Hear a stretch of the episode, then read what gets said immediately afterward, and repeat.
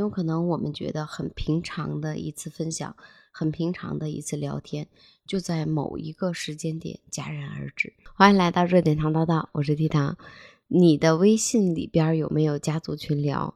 你们平时在群聊里边都会聊些什么呢？最近一个有关我爸退出群聊了，登上了热搜，引起了很多人的讨论。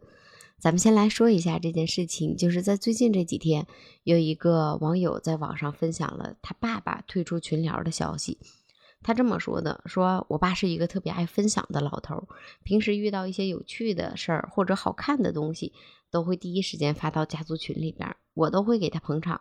但是家族群里边还有其他的亲戚，对他发的内容几乎不做回应。”于是，在一个普通的一天，他义无反顾地官宣退出了家族群。他决定更加优雅地过自己的生活。我觉得他好酷啊！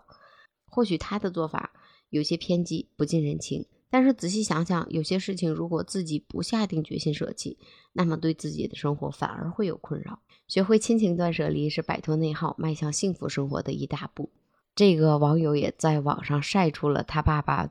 临退群前说的一句话，他说：“一个亲人群是分享喜怒哀乐的小团体，没人注意点赞沟通，那么这个群存在的意义是什么呢？”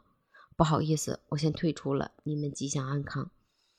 对于这件事情，有的媒体采访了当事人的爸爸，他说：“在群里发消息，我肯定期待大家的回应啊。”在我看来，这个家庭群的意义就是如此。如果我真心的进行分享，却没人回复我，心里边会很失落的。更何况我们分享的内容是比较有意思的。退出群聊的网友的爸妈也跟记者说，在他退出群聊的时候，也有亲戚私聊过他，跟他说当时实在是太忙，所以没有回应。也说刚退出群聊之后，心里还是比较失落的，但是也感到前所未有的轻松，因为再也不用时刻盯着群聊，关心是否有人回复我了。看到这儿的时候，你有什么想说的呢？前两天咱们还聊到了微信朋友圈为什么越来越多人不愿意发了。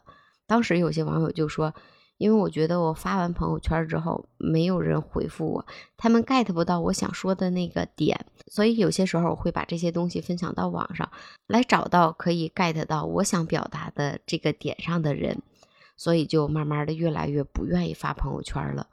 就像微信刚兴起的时候，大家时时刻刻都在刷新着微信，看看谁给我们发消息，甚至在那一段时间里，我们都出现了一个小毛病，就是看到。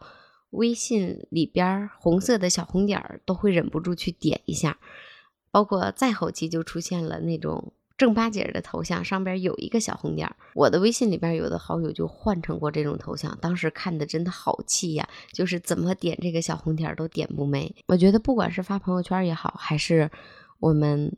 家族的群聊也好，还是和朋友的聊天也好，有的时候我们真的想要一个回应，让自己能感受到，嗯，有人在关心着我给他发的这些消息，有人对我的消息进行了回应。同样，在这个朋友圈里边，也让我们感受到了这个网友的爸爸真的很努力的在寻求家族里边的人给他一点关注。在这件事情下边，有的网友表示不理解，说。这是家族分享群，为什么你发了我就一定要有回应呢？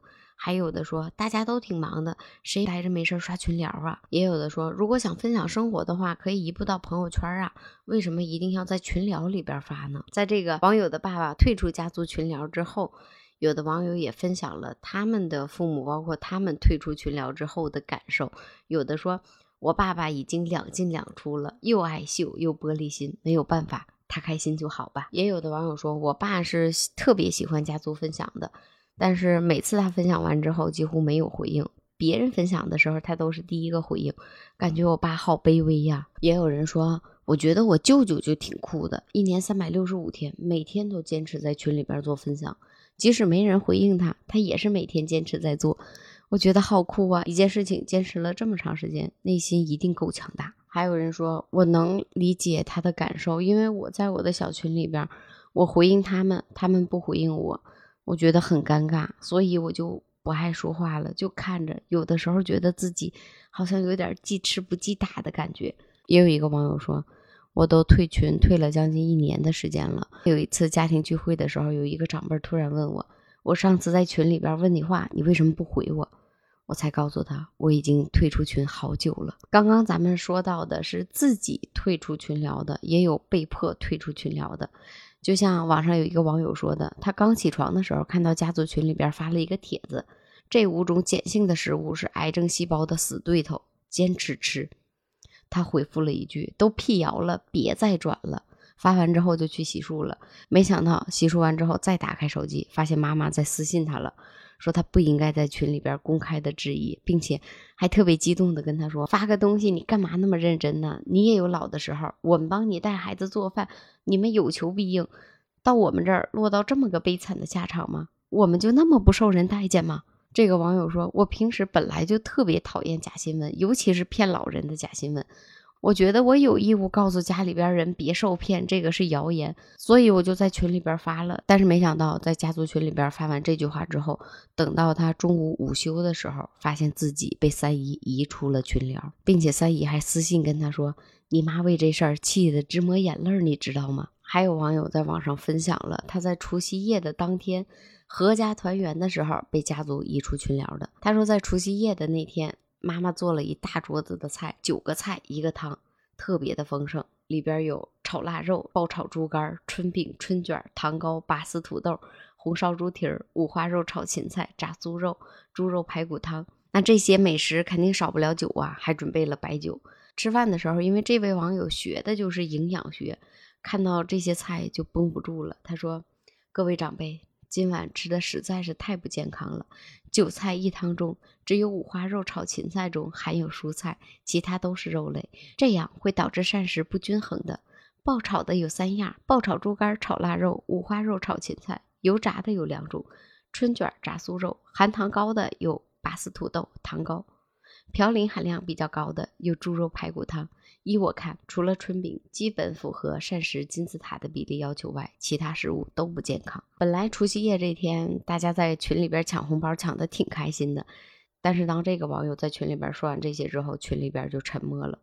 但是他并没有意识到这件事情的严重性，又接着往下说：说爆炒类、油炸类的食物含油脂太高啦，爆炒猪肝、炸酥肉、炒腊肉、五花肉炒芹菜和红烧猪蹄儿这五道菜里面，饱和脂肪酸和胆固醇都是诱发高血脂的危险因素。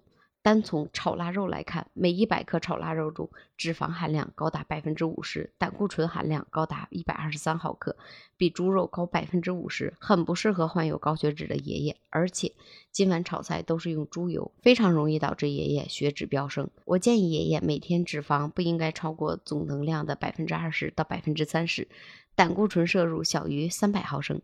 同样要尽量少吃油炸和煎炸的食物，而且。今晚的爆炒猪肝和猪肉排骨汤嘌呤含量都比较高，不适合患有痛风的爸爸。爸爸更适合吃水煮肉片，因为水煮肉片可以降低肉类中的嘌呤含量。今天重油重盐的肉和菜，爸爸都要尽量少吃。而且今天晚饭缺乏青菜，没有办法做到膳食均衡。还有哒哒哒哒哒哒哒哒哒。然后他对于这些食物又进行了更详细的分析。分析完之后。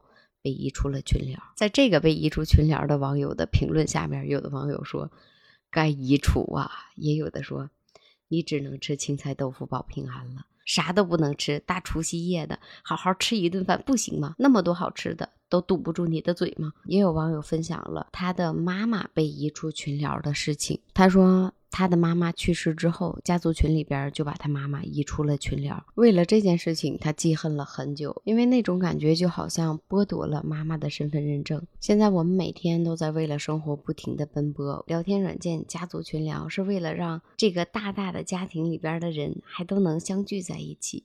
给大家提供一个可以聊天、可以分享的平台。年轻人可能为了忙于工作，很少看这些群聊，但是在群聊当中却藏着一些人，他们希望他们的分享能够被其他人看到，希望有人能够关注他发的一些东西。有些网友觉得这就是玻璃心，为什么一定要别人关注你、给你回应呢？我想这可能就跟我们发朋友圈一样吧。可能我们发一个状态，或者我们发一条视频的时候，都希望被更多的人看到，更多的人留言，更多人点赞，是一样的吧？会觉得有一个人在默默的关注着你的动向，默默的关注着你。在网上看到有一个网友分享过他曾经和外公的消息，他说在外公离开的前一晚上，我们还在发消息。他问我回不回家吃饭，我因为加班没有看到消息，回复晚了。第二天早晨就听到他摔倒住院的消息。等我赶到医院的时候，他已经走了。和他的聊天记录每一条我都做了备份，备份完大哭了一场。从此以后，我再也没有了外公。老一辈的人给我们在群聊里边发消息，我们有时候实在是太忙，没有来得及及时回复，或者有的时候看过了忘了回复，甚至有的时候已经屏蔽了家族群聊。但是很有可能我们觉得很平常的一次分享，很平常的一次聊天，就在某一个时间点戛然而止。等我们再想和他聊天的时候，只能再看看聊天记录。短视频上也看到了关键的一个分享，他说：“我平时如果有人加我好友的话，我会给他发手机号，我会告诉他有重要的事情给我打电话。嗯，你给我发微信，我可能不能及时回复，但是我看到的话一定会回复。”他也提到了，当我去外边出差的时候，我妈都会嘱咐我一句：“给我打个电话，报个平安。”他说：“我可以理解，老人都希望你到地儿了、安全了，给家里边报个平安。但是我知道，我有时候可能会忘。但是当我忘了之后，老人这边可能会很着急，他会想之前到地儿就打电话，今天为什么没打？是出事儿了吗？还是怎么样了？他会很担心我，所以我没有给他承诺，我到地方一定会给他打电话。有的网友留言说，家里边长辈就是太闲了，退休了，没事儿干了。”就想在网上发发东西给我们看看，而我们呢，每天忙得跟陀螺似的，根本就没有时间看。但是可能老人们在分享这些东西的时候，也是在给自己找一个台阶下吧。你来看看我，我发东西了，来给我点个赞，咱们一起聊聊天儿。这个也可能是寻求关注的另一种方法吧。但是还是希望叔叔阿姨们能够。给自己的生活增添一些乐趣，不要老盯着手机，等着大家点赞，等着大家评论，因为那样真的会让人很焦虑。放宽心，想评就评，想聊就聊。家里边的长辈该分享分享，我们年轻人该看看。